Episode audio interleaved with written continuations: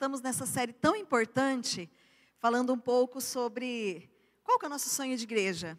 E hoje pela manhã, na hora que estava subindo ali, veio algo tão forte no meu coração, é, é mais ou menos uma visão assim. Jesus sentado com seus discípulos, como ele sempre fazia, talvez num barco ou numa montanha, e ele fala assim para os discípulos: Olha, hoje eu quero falar para vocês qual que é o meu sonho de igreja.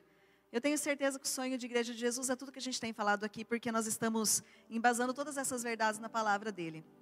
É, mais uma vez, seja bem-vindo, você que está aqui, você que está em casa. Para você que nunca me vê por aqui, eu sou Elô, pastora da Igreja de Crianças, e hoje nós vamos estar conversando um pouquinho sobre esse tema tão importante. E todos os domingos passados a gente viu cada tema bacana, né? Nós vimos aqui alguns fundamentos que nos embaseiam essa questão do sonho de igreja de Jesus. Nós já ouvimos aqui que nós queremos ser uma igreja além desse lugar aqui, uma igreja além dessas quatro paredes. Nós ouvimos aqui também a importância de nós estarmos em grupos pequenos, as nossas células. Irmãos, talvez você é novo aqui, bem-vindo se é a primeira vez que você está aqui. Talvez você veja um monte de vídeos sobre células, sobre grupos pequenos, fala, mas que diacho é isso, né? Grupos pequenos são são, é, é, a nossa igreja reunida nas casas, né? São mini Betesdas ali nos lugares que nós estamos inseridos. Então, é, a, o grupo pequeno é bíblico. Se você pegar lá do Novo Testamento até o, o, o, no Antigo Testamento até o Apocalipse, você vai ver muitas citações bíblicas sobre a importância de estar nas casas, né? A igreja que se reúne nas suas casas. Paulo sempre saudava, né? Olha, eu saúdo a igreja que se encontra na casa de uma irmã tal. Então, os grupos pequenos, as células, são bíblicos. É muito importante a gente ressaltar isso. Semana passada a gente esteve aqui com os missionários, Jorge e Virgínia, falando que nós queremos ser uma igreja voltada para as nações, uma igreja missionária. Nós queremos ser também uma igreja, como nós ouvimos aqui semana passada, para aqueles que não curtem igreja. Eu vou ser sincero com vocês, talvez vocês, vocês vivem essa realidade também. Tem muitas, muitas vezes o cristianismo, o cristianismo, cristianismo puro não. Vamos, vamos falar outra palavra. Religiosidade nos incomoda, né? Nós realmente precisamos ser cristãos de verdade. Uma igreja que treina pessoas, uma igreja onde todas as nossas ações são dirigidas pelo Espírito Santo, que multiplica e espalha o amor de Deus. E hoje nós vamos conversar sobre um texto muito profundo. Eu pedi algo para Deus e várias confirmações em relação ao texto que a gente vai ler hoje. E esse texto é uma grande provocação para nós. Nos provoca a reavaliar como eu tenho conduzido e você tem conduzido a sua caminhada com Cristo. Eu tenho conversado muito com as minhas filhas, Suzana e Luísa, e todas as vezes que eu tenho oportunidade de falar ali para as crianças, né, no momento da celebração deles ali, eu tenho falado muito assim para eles: olha, esse nosso tempo aqui é um tempo curto. O máximo que a gente chega a 80 anos e ainda tem gente que chega até bem, né? Espero que, que, você, que, nós, que nós possamos chegar bem, né? 80, 90 anos, 100 anos. Mas a Bíblia nos diz lá em Salmos que são anos de canseira, né? de muitas vezes algumas doenças que a gente não cuidou do corpo agora, a gente vai acarretar. Deus tem misericórdia, vamos se cuidar, irmãos. Mas na realidade, nossa, nossa passagem aqui é muito curta. E uma coisa que Deus tem me incomodado muito é o seguinte: se nós não queremos desfrutar da companhia de Jesus aqui, nessa pequena fase que a gente passa aqui, você não concorda comigo que é uma grande incoerência a gente querer passar a eternidade com Ele? Deus tem me incomodado muito sobre isso. Porque realmente é uma grande incoerência. Se a gente não quer viver com Ele aqui, se a gente não quiser andar em obediência e querer passar a eternidade com Ele, não é? É uma coisa que eu tenho me questionado muito. Por isso eu queria te convidar a abrir a sua Bíblia comigo, em João capítulo 15. Você que está em casa, abra sua Bíblia aí comigo, João capítulo 15. Ou ligue a sua Bíblia aí no aplicativo. Nós vamos fazer a leitura desse texto. Enquanto você procura, é importante ressaltar, sempre quando eu vou pegar um texto bíblico, eu gosto de saber o que aconteceu antes e o que vai acontecer depois. Então, eu vou ressaltar para vocês em que contexto o capítulo 15 foi escrito. Então, no capítulo 13, nós vemos Jesus ali na grande ceia, né, na última ceia. Jesus lava os pés, ele coloca a toalha nos braços e lava os pés dos discípulos. No capítulo 13 também, Judas, o traidor, é revelado. Imagine, gente, que situação. Os discípulos, eles estavam com insegurança, eles estavam com medo, porque eles estavam inseguros com a partida de Jesus. Mas no capítulo 14, o capítulo que antecede o capítulo que nós vamos estar lendo, Jesus ele conforta o coração dos discípulos e nos conforta também dizendo assim: "Olha, fiquem bem, porque eu estou indo preparar um lugar para vocês. Na casa do meu pai há muitas moradas." E Jesus fala isso para os discípulos. Ele também fala que ele deixaria, ele estaria indo, né, para o céu, mas que ele estaria presente na presença do Espírito Santo nas nossas vidas. Tudo isso no capítulo, capítulo 14. E nós podemos considerar esses capítulos como capítulos de despedida. Porque logo após, na sequência, nós vemos Jesus suando gotas de sangue no jardim do Getsemane, nós vemos o seu julgamento e a sua crucificação. Então, esse texto que nós vamos ler fica inserido em todo esse turbilhão, e é uma palavra de Jesus para nós. Vamos ler todos juntos? João capítulo 15, cujo título diz assim: A videira e os ramos. Espírito Santo, fala através da tua palavra com a gente, Jesus. Eu sou a videira verdadeira e meu pai o agricultor. Todo ramo que estando em mim não dá fruto, ele corta. E todo que dá fruto, ele poda, para que dê mais fruto ainda. Vocês já estão limpos pela palavra que lhes tenho falado. Permaneçam em mim e eu permanecerei em vocês. Nenhum ramo pode dar fruto por si mesmo, se não permanecer na videira. Vocês também não podem dar fruto, se não permanecer em mim.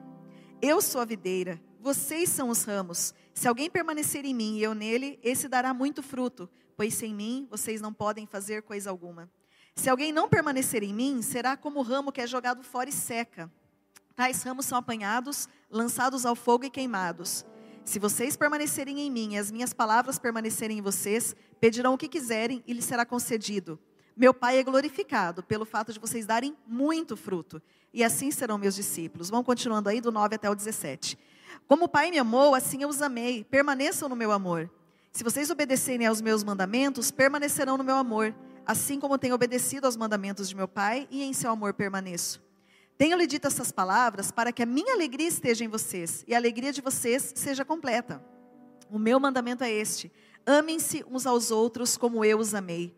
Ninguém tem maior amor do que aquele que dá a sua vida pelos seus amigos. Vocês serão os meus amigos se fizerem o que eu lhes ordeno. Já não os chamo de servos, porque o servo não sabe o que o seu senhor faz. Em vez disso, eu os tenho chamado de amigos, porque tudo que ouvi de meu pai, eu lhes tornei conhecido. Vocês não me escolheram, mas eu os escolhi para irem e darem fruto, e fruto que permaneça, a fim de que o Pai lhes conceda o que pedirem em meu nome. Este é o meu mandamento: ame-se uns aos outros. Jesus, obrigada pela tua palavra. Obrigada porque essa palavra veio diretamente dos teus lábios para nós.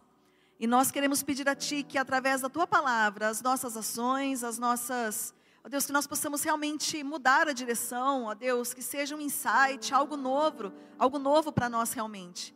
Edifica a Tua igreja, Senhor. Assim como o Senhor falou comigo nessa semana toda, eu peço a Ti que o Senhor fale mais uma vez, fala mais uma vez comigo, com a Tua igreja aqui, com as pessoas que estão em casa também. Nós te pedimos em nome de Jesus. Amém? Amém. Então, quando Jesus escreve esse texto, ele percebe insegurança no olhar dos discípulos. Então, ele fala algo para a gente: olha só, meus queridos discípulos, o que vocês precisam fazer se resume a uma palavrinha: permanecer. O compromisso de permanecer. E essa passagem, ela foi escrita para cristãos. Porque nós vemos ali no versículo 2, Jesus falando assim: Ó, oh, vocês já estão limpos. Então, essa passagem é para mim e para você. É pra, para aqueles que se dizem salvos, que pertencem a Jesus. E quatro figuras importantes aparecem nessa passagem: a videira, os ramos, agricultor e os frutos. E eu fui puxar lá, né, na, na, Bíblia, quantas vezes a videira é citada na palavra de Deus. Ela aparece várias vezes em vários textos no Antigo e Novo Testamento. E a, a videira no Antigo Testamento, ela é usada como ilustração para o povo de Israel. Israel é a videira que Deus trouxe do Egito e plantou num solo que ele tinha preparado, mas lá em Salmo, o salmista lamenta que ela não floresceu mais. Israel falhou. A nação de Israel se tornou infiel e infrutífera. Então Jesus vem e diz assim para a gente: Olha, eu sou a videira verdadeira. E um pouquinho antes, Jesus fala para a gente: Eu sou o pão da vida. Eu sou a porta. Eu sou o caminho, a verdade e a vida. Ele vem e fala assim para a gente: Eu sou a videira verdadeira. Os ramos falados aqui nessa passagem somos nós os cristãos. Agricultor é o nosso Deus, que é aquele quem cuida da vinha. A imagem de frutos na Bíblia, ela é uma metáfora. Sempre que ela aparece, é usada para evidenciar alguma coisa. O fruto prova a identidade de uma planta. Você não concorda comigo? Que quando você vê lá uma planta, você vai ver o fruto e fala: hum, essa, esse pé é um pé de maçã, esse pé é um pé de pera. E também o fruto revela o estado de saúde da planta. E eu queria fazer um teste com vocês hoje de manhã. Acho que o pessoal é. Bom, foi meio a meio ali. Eu queria saber se vocês conhecem algumas plantas, só de ver a folhinha delas. Vamos fazer esse teste? Então, o David vai colocar para mim primeiro uma imagem. Aê. Vocês conseguem adivinhar de que, que árvore frutífera é essa? Hã? Não é laranja. A cerola, ó, oh, falaram de manhã cerola também, confundiu. A última chance. Ó, oh, quem falou jabuticabeira? Irmã Marisa, conhecedora, pode passar. Jabuticabeira, a próxima, vamos lá. E essa? A Paula já sabe, né, Paula? A Paula não pode dedurar. Igual as crianças nos oito, quando elas vêm nos dois cultos de manhã, elas, a gente faz alguma coisinha, à noite elas deduram tudo que está acontecendo. E essa, vocês imaginam? Goiaba? Não, goiaba é maior a folha, irmãos. Começa com A. acerola. Vai lá, pode passar, acerola. Essa eu acho que vocês não vão adivinhar, pode passar. E essa? Ninguém acertou de manhã. Essa é uma pegadinha mesmo. Quem falou fruta do conde? Irmão Jefferson? Não? é mais ou menos, pode passar. A temóia, lembra bem a fruta do conde. Essa vocês vão adivinhar na hora. Vamos ver se de manhã eles acertarem essa. Hã? O irmão Renato, gosta de manga, né, irmão? É manga. Muito bem. Essa todo mundo vai acertar, eu tenho certeza. Pode passar? Será? Pode pôr? Banana, meus irmãos. Muito bem. Os irmãos estão bem aí na, no quesito agricultura. E já que nós fizemos todas as considerações aí para vocês entenderem o contexto, né, considerações aí teológicas e teóricas, agora a gente vai para uma parte um pouquinho mais prática.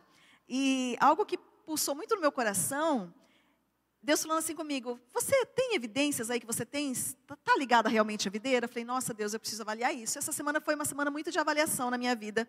E eu queria fazer isso com vocês agora. Quais evidências mostram que eu estou realmente ligada à videira e você também está realmente ligado ou ligada à videira? Primeira evidência, vai olhando as evidências aí e veja como que anda a sua caminhada com Cristo. Eu não fico brincando com o pecado. Eu não fico brincando com o pecado. Verso 2 e 3 diz assim: Todo ramo que estando em mim não dá fruto, ele corta, e todo ramo que dá fruto, ele poda, para que dê ainda mais frutos. Vocês já estão limpos pela palavra que eu tenho falado. E nós vemos aqui dois verbos, cortar e podar. Primeiro eu quero falar um pouquinho sobre essa questão do cortar aqui. Quando a gente lia, eu mesma, quando eu li essa passagem bíblica, você já pensa em cortar corte mesmo, né? Nossa, nós seremos cortados, né? Mas esse verso 2, é, ele vem de uma palavra grega que, que se chama airo. E, na realidade, esse cortar do verso 2 não tem a definição mesmo de corte, mas sim do agricultor pegar aqueles ramos. Quem já aqui já viu uma videira de perto? Porque tem, geralmente ela fica né, é, suspensa, mas tem muitos ramos que vão descendo. E ela desce realmente até o chão. Então, o agricultor, geralmente o viticultor, ele pega, ele sempre sai com um alicatinho ou um rolo de arame ou barbante. Então ele pega esses galhos que estão já relando no chão, por quê? Eles vão ficar mais menos produtivos eles naquela posição. E o fungo, a umidade pode prejudicar a planta. Então eles pegam esse ramo, ergue e amarra lá junto com os outros. Então, nesse versículo 2, essa palavra airo tem esse sentido de que Deus nos levanta, né? E ele nos suspende e, e amarra junto com o resto, tá bom? É, na realidade, essa questão de, de cortar mesmo, nós vamos ver introduzindo no verso 6. Daí sim, quando Jesus fala que serão cortados, é, é cortados mesmo. A questão da poda que nós vimos aqui, é, essa poda, até eu quero mostrar para vocês algumas imagens daqui a pouco. Essa poda tem a ver com a limpeza, limpar algo, né? podar algo. E a palavra de Deus é muito clara em dizer várias coisas. E tem uma frase que vai aparecer para vocês aí, ó, sem limpeza, sem fruto. Sem limpeza, sem fruto. Eu queria compartilhar um testemunho com vocês, algumas pessoas já sabem, já contei, mas eu sempre tive o sonho de ter uma videira, sempre, sempre, sempre. Eu orava por isso, eu falava, Deus, eu queria tanto ter uma videira, eu queria tanto né, poder ter uma planta dessa em casa. E Deus foi tão gracioso comigo que hoje eu estou morando num lugar que já tinha uma videira muito antiga. Eu quero compartilhar com vocês a imagem, porque eu mesma cuido dela. Então, eu estou falando com propriedade sobre videira. Olha só. Essa imagem, geralmente esse, esse período assim de seca, você olha assim para a videira, eu tinha a impressão que ela tinha morrido, porque você pega o galho e quebra, ele está muito seco. Falei, acho que a videira morreu, deve ter pego alguma praga, enfim. Geralmente essa época, é nessa época do ano, ela está desse jeito, ela está igualzinha, está aí. Isso daí foi fotos do ano passado. Então você vê que não tem nada, não tem ramo, está extremamente seca. Pode passar. Uma semana depois, eu fiz a poda, cortei tudo, não sabia se estava fazendo certo ou não, mas nós vemos o YouTube a gente. Né? Então, fiz uma poda drástica nela, tirei todos os ramos mais, os menorzinhos tal. Gente, é incrível. Eu estava tão empolgada com isso que ia fotografando, tipo, semanalmente a, a, a videira. Mais ou menos uns cinco dias depois, pode voltar naquela imagem? Eu não sei se eles vão conseguir ver, mas lá em cima, ó, cinco dias depois começou a nascer, do nada, começou a ficar verdinha. Falei, meu Deus, que loucura! Tipo, cinco dias depois ela já começou a ter vida de novo. Pode passar? Essas imagens geralmente foram de 15 em 15 dias que eu fui fazendo, tá? Para vocês terem uma noção de como é rápido a frutificação depois da limpeza. Então ali já começou, pode passar outra imagem que a gente vai dar. Ah lá, ali 15 dias depois, olha o tamanho que já estão as folhas. E o fruto já começou a aparecer, pipocar assim. E eu fiquei mega empolgada, né? Pode passar. Também uns 15 dias depois, vocês já conseguem ver que já cresceu assim, né? As, os cachos. Pode passar mais uma.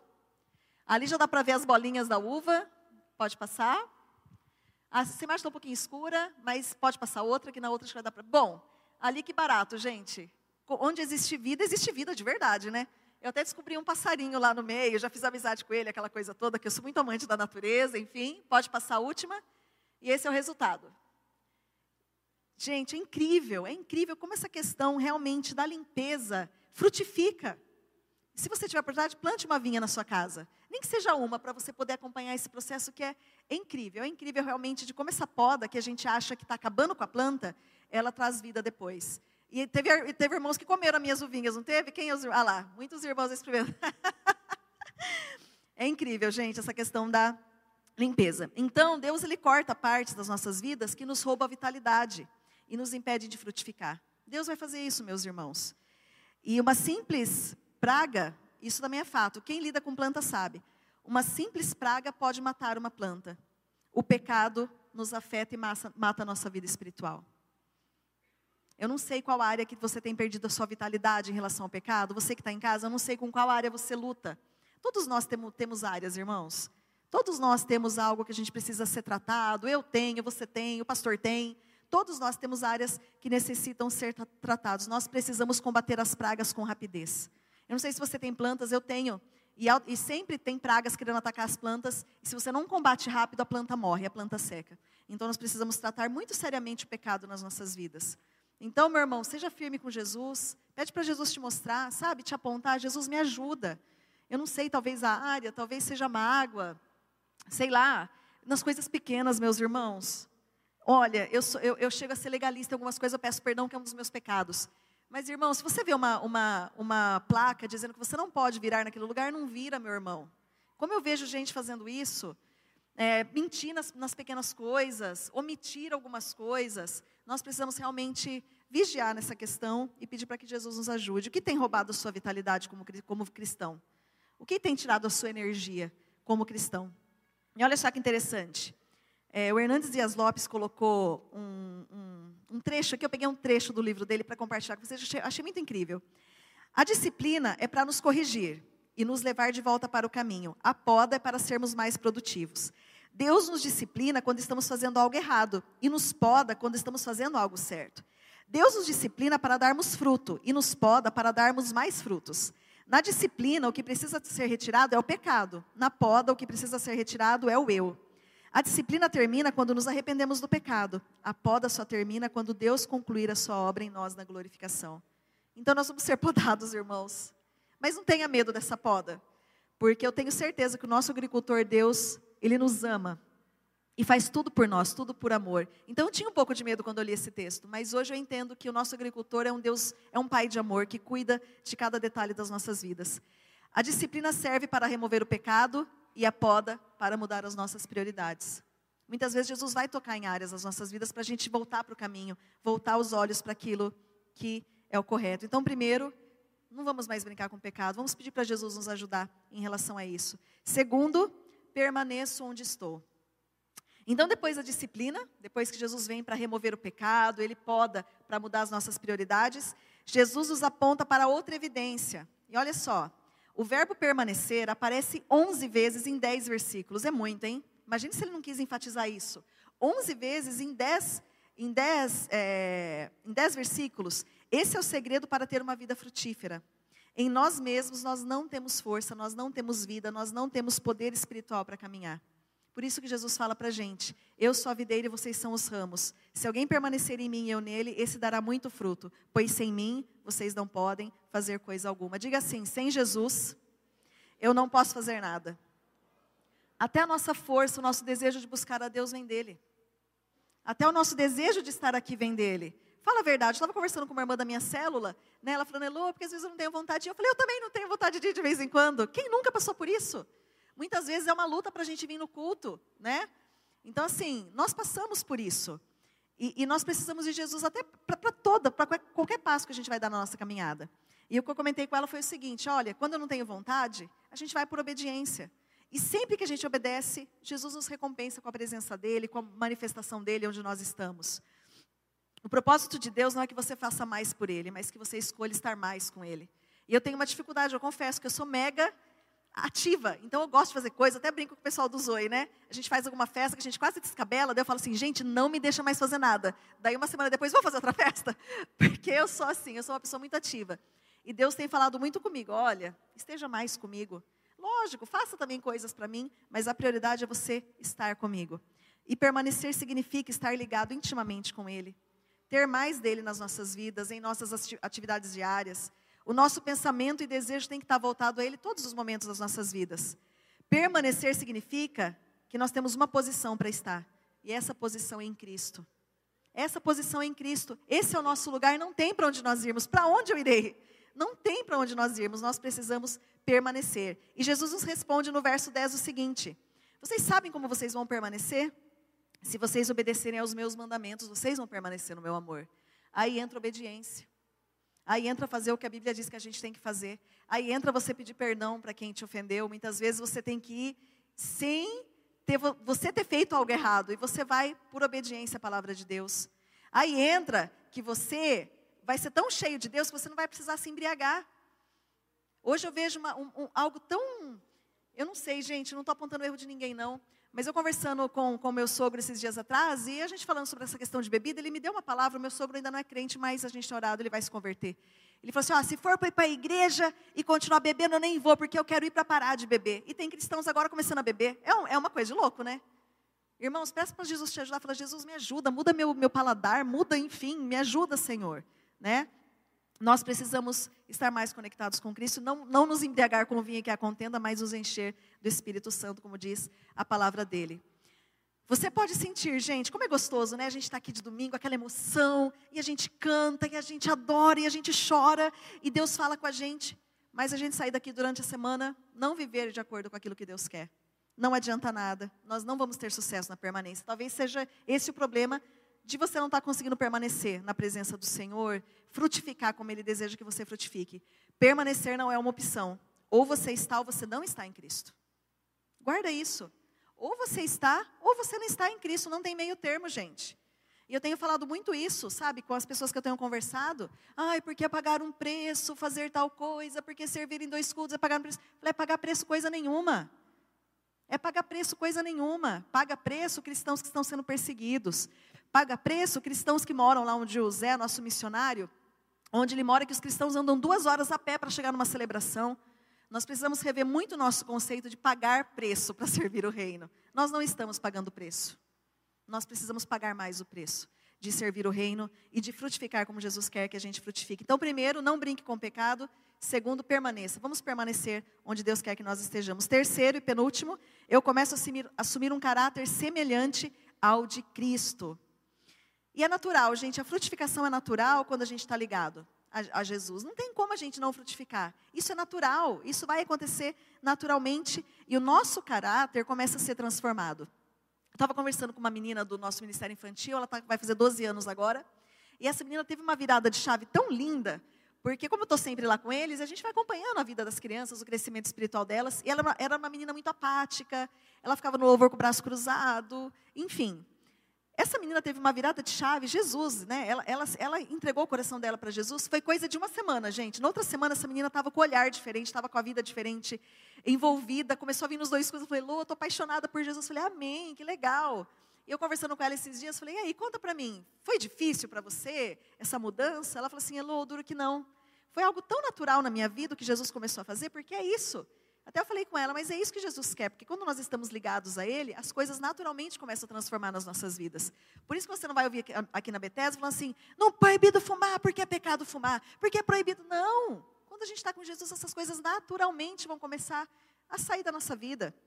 Aquele que mentia não mente mais. Aquele, lógico, a gente vai contar uma mentirinha, gente. Quem é mentira a gente falar que a gente vai nunca mais mentir, né?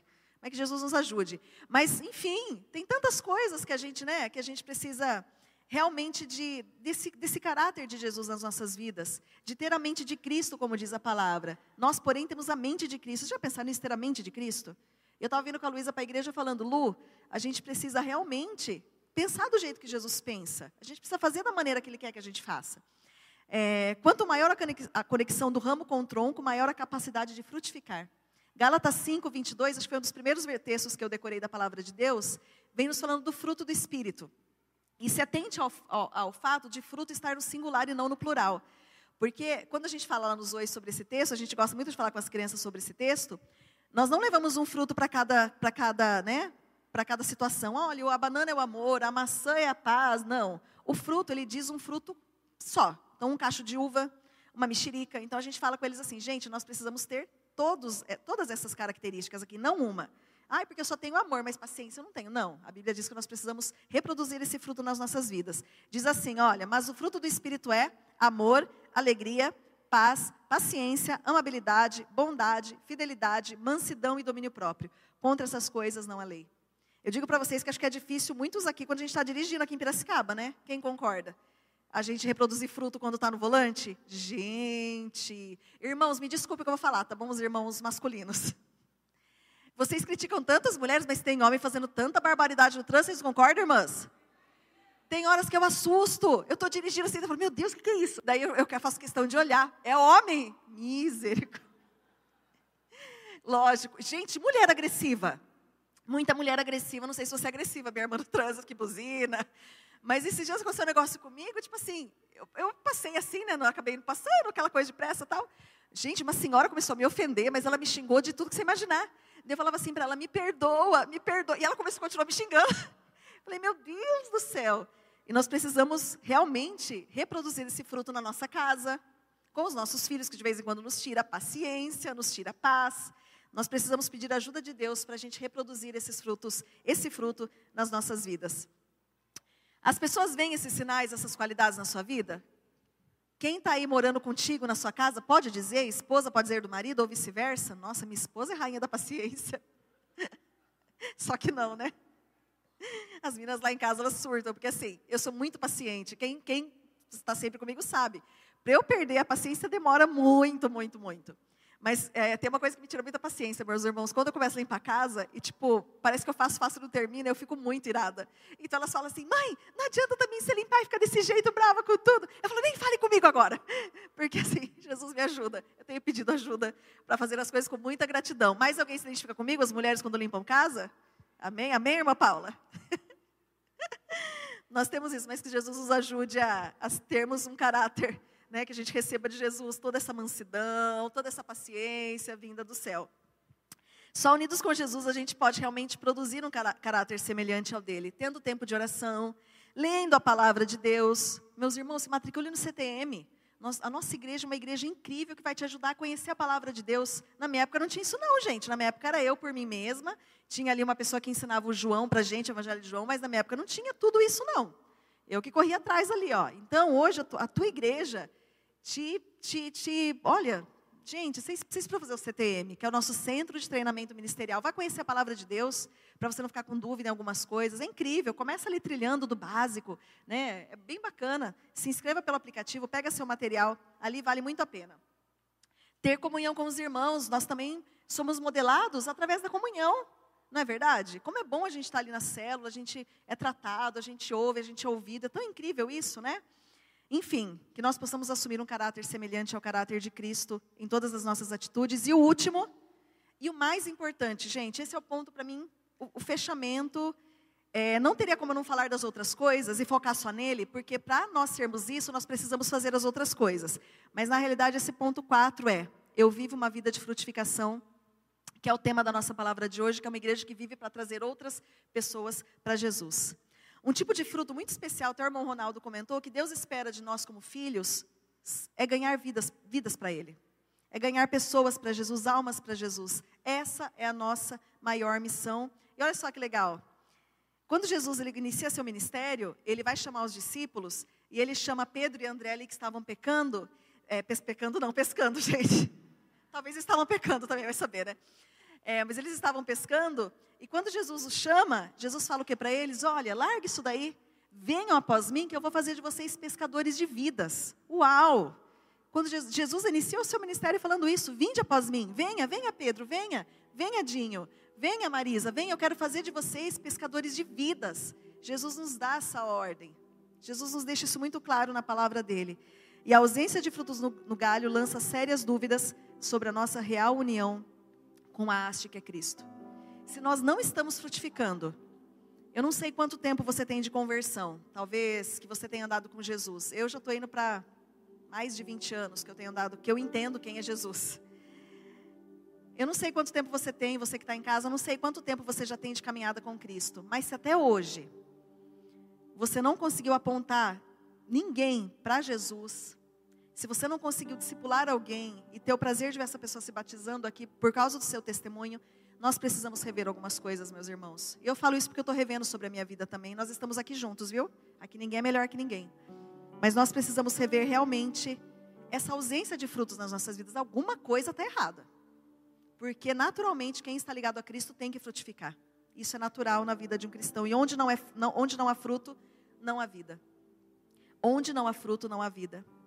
O ramo que não produz fruto não deixa de ser videira. Então, se a minha parreira de uva não der uva, ela não vai deixar de ser uma videira, ela vai continuar sendo uma videira. Mas eu vou começar a questionar a identidade daquela, daquela árvore. Nós vamos ser começados a ser questionados sobre a nossa identidade. Você pode ser um cara top, você pode saber tudo da Bíblia, você pode ser um instrumentista maravilhoso, nossa, enfim, falar em línguas, seja lá o que for. Mas se isso não resulta em almas, não tem valia nenhuma. Se o que eu estou fazendo lá no Ministério Infantil com as crianças não resultar em frutificação, não tenho por que eu estar ali. Todas as nossas ações, todos os nossos movimentos como igreja, têm que ser na direção de ganhar vidas. E como eu falei hoje cedo, o nosso objetivo não é ter casa cheia, não só por ter. Não, a gente quer ter um monte de gente aqui, não. Como eu falei hoje cedo, o nosso objetivo em falar sobre frutificação, em falar sobre eu mais um, batendo nessa tecla, sabe por que, que é? Porque nós queremos ver pessoas sendo transformadas assim como eu fui transformada. Nós queremos ver realidades de famílias que estão se divorciando, famílias que são, estão sendo destruídas, crianças que estão sendo abusadas sexualmente, crianças que estão pensando em suicídio, que muitas crianças hoje, é, nesse último acampadento que a gente fez, a gente fez um momento muito forte de ministração aqui, e muitas crianças, na hora que eu perguntei, vocês já pensaram em se matar? De 70 crianças, 60 levantaram a mão. Nosso objetivo de falar sobre isso, olha, vamos ganhar mais um, não é somente para encher, mas colocar gente aqui, não. Nós estamos falando isso porque nós precisamos, é uma urgência, nós precisamos ganhar vidas para Jesus. E o meu sonho de igreja, como eu comentei na minha célula, é ver uma igreja onde todas as gerações são incluídas. É ver uma igreja onde as crianças se sintam parte, como a gente tem feito ali. Olha, vocês são igreja. Vocês, a gente fala muito eles. Vocês entendem que vocês são igreja? Eles amam isso. Sabe, quando a gente fala que a gente vai reformar o espaço deles, eles vibram, poxa, que legal. Mas eu falo para eles: olha, a gente não está reformando só por reformar, nós precisamos trazer mais crianças para que elas recebam o amor de Jesus. Crianças tomando ansiolíticos, muitas crianças com ansiedade.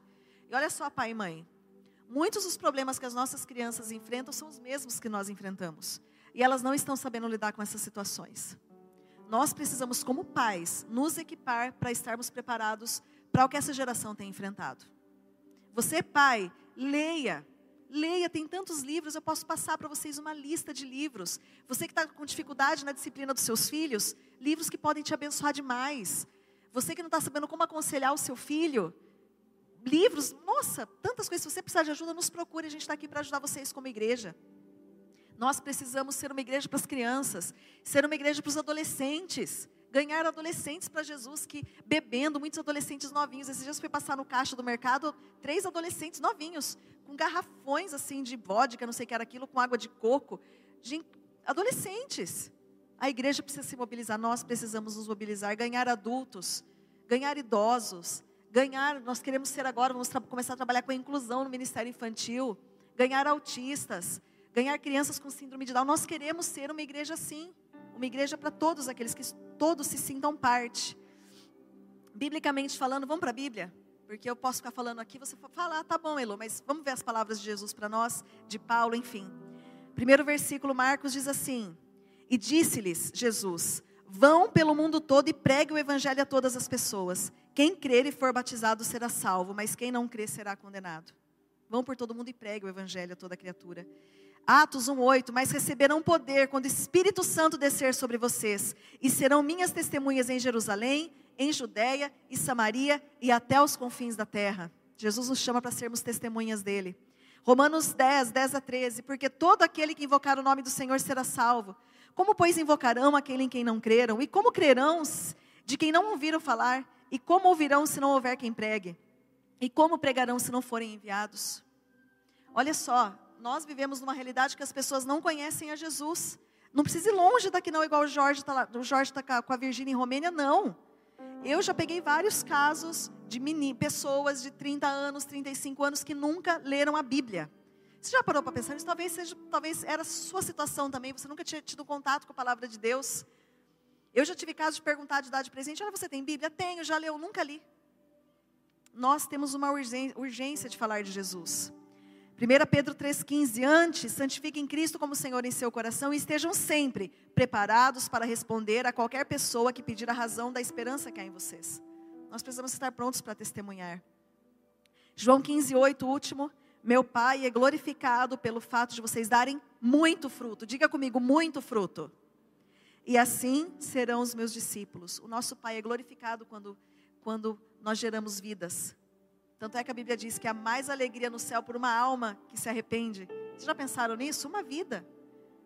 Eu mais um, uma vida, uma vida, uma pessoa. Por isso nós falamos tanto do eu mais um. Evangelize, meu irmão. Seja testemunho com as suas palavras, seja doce, seja gentil para falar com as pessoas. Às vezes você vai no caixa, acontece alguma coisa, seja pá, pá, pá, pá, pá. Nós refletimos a imagem de Cristo. Não, não, não marque a Bethesda, não. Às vezes está com adesivo lá da Bethesda e só faz caca no trânsito. Olha lá, olha, daquela igreja ali, ó. Nós precisamos ser exemplo na maneira de falar, na maneira de vestir, na maneira de agir. Tudo, tudo, tudo. Nós precisamos apontar em tudo, em tudo a Cristo. Toma cuidado na sua vizinhança. Ah, eu nem gosto do meu vizinho mesmo. Vigia, nós estamos ali para ser bênção, para ser luz. Do lado da minha casa que estou morando agora é um terreno, é um centro de umbanda. Toda terça-feira tem só carrão parado lá. E nós fomos lá, olha, nós estamos aqui mudando, levamos um bolinho para eles. Dois homens, olha, a gente está aqui, a gente quer ser bênção para vocês. Então, ó, de vez em quando eu faço batuque aqui, não se preocupe, fique em paz. E estamos lá orando por eles. Nós precisamos ser bênção onde nós estamos. Cumprimenta os vizinhos, gente. Oi, bom dia, tudo bem? Né? Daí depois você aparece lá, vai, você quer levar um convite, nem olha para a cara do vizinho. Ele vai falar, que diacho é esse? Seja bênção onde você está inserido. Olha só uma frase de Moody para gente. Suponhamos que alguém ofereça mil dólares por cada pessoa que eu levasse a Cristo. Será que com isso minha vontade de ganhar mais almas aumentaria? Se assim for, quão mesquinha e medíocre tem sido a minha fé em Deus. Se o pastor Ricardo chegasse aqui, gente, agora o negócio é o seguinte, sabe eu mais um? 500 reais para quem trazer uma pessoa aqui domingo que vem. Eu, olha, gente, eu acho que a gente ficaria meio mexida de vamos correr atrás. Misericórdia. É uma coisa para a gente pensar. John Wesley, fundador da Igreja Metodista, não temos outro negócio nessa terra a não ser ganhar almas.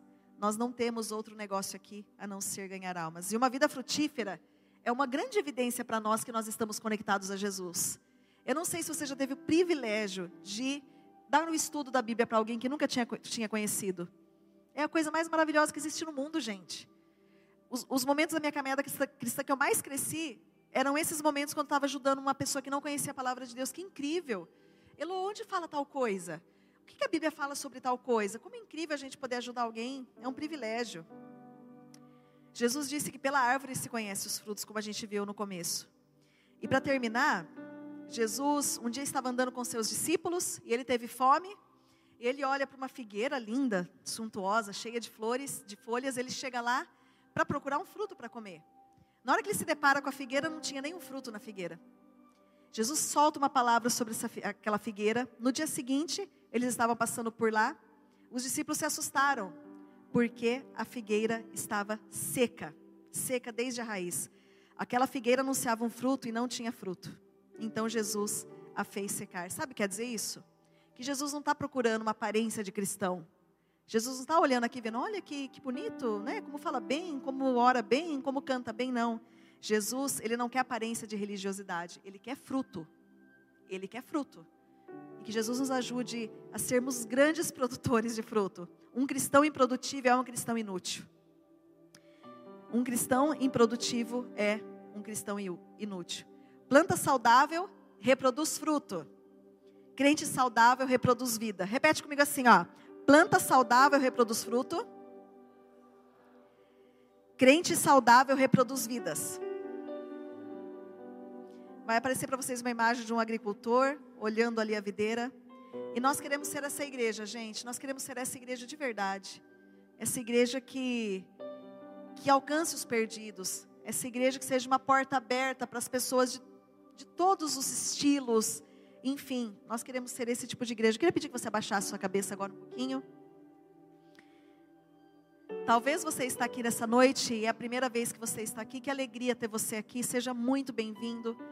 Talvez você é aquela pessoa que necessita estar ligado ao ramo da videira. Talvez você precise estar conectado a Jesus. E eu digo para você, essa é a noite, é esse momento agora. É o momento de você falar, Jesus, eu estou aqui. Não sei o que vai implicar isso, mas eu quero estar conectado contigo. Eu só sei que coisa boa vai ser. Porque quando nós estamos perto de Jesus, nós temos a proteção, nós temos o amor do Pai conosco. Eu não sei se você já é um cristão, mas talvez faz muito tempo que não está conseguindo frutificar de alguma forma. Eu não sei. Eu não sei em qual estágio você se encontra. Mas eu só vou reler novamente esse texto da videira para vocês, enquanto vocês estão de cabeça baixa, na versão A Mensagem. Eu gostaria que vocês prestassem muita atenção em cada detalhe, sabe? É, é, realmente entendendo a boca de Jesus falando para você sobre esse texto. Eu sou a videira verdadeira e meu pai é o agricultor. Ele retira de mim todo o ramo que não produz uvas. Já o que produz, ele poda para que produza mais ainda. Vocês já estão podados pela mensagem que eu comuniquei. Vivam em mim, venham morar em mim e eu moro em vocês. Assim como o ramo não pode produzir uvas por si mesmo, mas apenas se estiver unido à videira, vocês não podem produzir frutos se não estiverem unidos a mim. Eu sou a videira e vocês são os ramos. Quando vocês estiverem unidos a mim e eu em vocês, num relacionamento íntimo e orgânico, não imaginam que colheita terão. Separados, vocês não podem produzir. Qualquer um que se separa de mim é um ramo morto que é apanhado e jogado na fogueira. Mas se vocês estão em mim e as minhas palavras estão em vocês, estejam certos de que as suas petições serão atendidas. E dessa maneira, é dessa maneira que meu Pai demonstra quem Ele é, quando vocês produzem frutos, quando demonstram maturidade como os meus discípulos. Saibam que eu os amei como o Pai me ama. Permaneçam no meu amor. Se vocês guardarem os meus mandamentos, vão se sentir absolutamente em casa no meu amor. É o que eu tenho feito. Eu tenho guardado os mandamentos de meu Pai e permanecido no seu amor. Estou dizendo essas coisas porque eu tenho um propósito. Que a minha alegria seja a alegria de vocês. E que a alegria de vocês amadureça. Esse é o meu mandamento. Amem-se uns aos outros como eu os amei. É a melhor maneira de amar. Deem a vida pelos amigos. Vocês mostram que são meus amigos quando vocês fazem o que eu mando. Não os chamo de empregados, não, porque os empregados não entendem o que o patrão pensa ou planeja. Eu os chamo de amigos, porque contei a vocês tudo o que ouvi de meu pai. Lembrem-se, vocês não me escolheram, mas eu escolhi. E lancei no mundo para que vocês produzam frutos e frutos que não estraguem. Como o fruto de vocês vem do Pai, o que pedirem ao Pai em relação a mim, Ele concederá. Mas lembrem-se do mandamento principal: amem-se uns aos outros.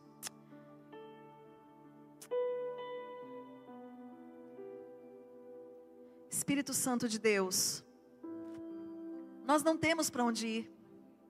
Nós não temos para onde ir, nós não temos para quem ir. Porque só tu tens as palavras de vida eterna, nós não temos para onde ir, Senhor. Tu és a fonte, tu és a razão. Por isso nós clamamos a ti, nos ajuda na nossa caminhada contigo. Pai, nos ajuda, eu clamo ao Senhor. Que teu Espírito Santo tenha liberdade aqui de acessar cada coração nesse momento, Senhor com a cabeça baixa ainda, eu quero fazer dois convites aqui distintos. O primeiro deles é: Você precisa estar conectado com Jesus, não tem outra, outra, outra alternativa. Não existe outra alternativa. Então, se você é uma dessas pessoas, está todo mundo de cabeça baixa, fique à vontade para se colocar em pé, como uma atitude de dizer assim: Jesus, eu quero estar ligado em Ti. Eu preciso estar ligado em Ti. Se coloque de pé, fique à vontade. Se talvez você é um cristão já, que já tem andado com Jesus, e você, como eu, decide: eu quero frutificar, eu quero crescer, eu quero amadurecer. Queria te convidar a se colocar em pé também, se você é um cristão que quer frutificar. Se você diz assim, Jesus, eu preciso, eu quero ganhar frutos, eu quero ganhar vidas. Se coloque em pé se você é um, é um desses ou uma dessas que, assim como eu, já está em pé aqui, porque eu quero ser uma pessoa frutífera. Eu quero frutificar, eu quero falar do amor de Jesus. Eu fui criada para isso. Eu fui criada para ser uma testemunha dele. Você foi escolhido, você foi escolhida. Desde o ventre, Salmo 139 diz: Porque desde o ventre eu já te conheci, eu já te chamei pelo teu nome. Glória a Deus. Você não é obra do acaso, você não está aqui apenas para desfrutar das coisas maravilhosas que esse mundo oferece também. Desfrute, passeia, curta, viaje, sabe, se divirta, desfrute dos prazeres que Deus nos dá. Esse mundo é tão lindo, mas que o nosso foco, a nossa prioridade seja permanecer, permanecer, permanecer na videira que nós possamos desfrutar dele, da presença dele, sabendo que todas as outras coisas nos serão acrescentadas. Entrega o teu caminho ao Senhor, confia nele, o mais ele fará. Nós temos tantas promessas, tantas palavras para nós de permanecer e de entender que quando nós cuidamos das coisas dele, ele vai cuidar das nossas de entender que quando eu estou fazendo algo aqui para o Senhor, falando para as crianças, quando eu estou aqui servindo na recepção, Ele vai cuidar dos meus negócios, Ele vai cuidar da minha casa, Ele vai cuidar dos meus filhos, Ele vai cuidar da minha saúde. Nós precisamos ter esse entendimento de que permanecer não é uma opção. Nós precisamos ter entendimento que eu não posso mais brincar de só na hora que eu tenho vontade, não. O preço pago foi o preço de cruz. E, se, e, e, Jesus nos diz que se aquele que não, não, não, não toma sua cruz e não segue, não tem como, nós precisamos seguir a Jesus. Então, enquanto nós cantamos essa canção, e sabe quando a gente fala assim, olha, venha na frente. Sempre quando a gente faz esse convite, sabe o que quer dizer? Para tirar a gente do lugar comum. Eu lembro sempre do, do nosso querido pequenininho, né, que sobe na árvore ali para ser visto por Jesus. Então, nós precisamos dar um passo, chamar a atenção dele de alguma forma. Quando Jesus passava e as pessoas queriam ser curadas, a pessoa não ficava no lugar esperando. Jesus, filho de Davi, tem misericórdia de mim. As pessoas clamavam a presença dele, chamavam a, a, a atenção dele. Faça isso nesse momento. Venha aqui à frente como um sinal de Senhor. Eu entendo, eu preciso, não tem outra alternativa. Eu quero chamar a tua atenção.